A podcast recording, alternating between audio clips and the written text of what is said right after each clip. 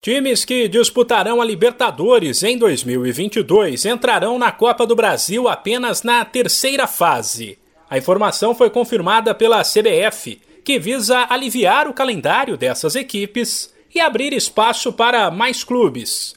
Serão beneficiados Palmeiras, Flamengo, Atlético Mineiro, Atlético Paranaense, Corinthians, Fortaleza e Red Bull Bragantino, além de Fluminense e América, que jogarão a pré-Libertadores.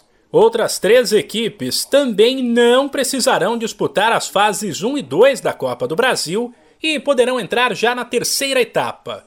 Botafogo, campeão da Série B, Bahia, campeão da Copa do Nordeste e Remo, campeão da Copa Verde.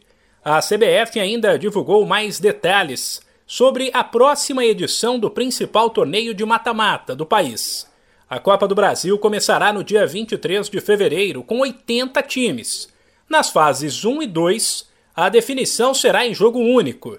Quando elas terminarem, restarão apenas 20 equipes que se juntarão às 12 já citadas para a disputa da terceira fase no fim de abril, a partir daí, com duelos de ida e volta.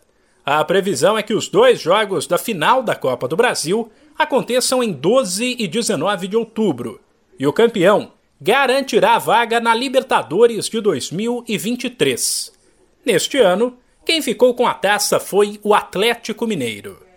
De São Paulo, Humberto Ferretti.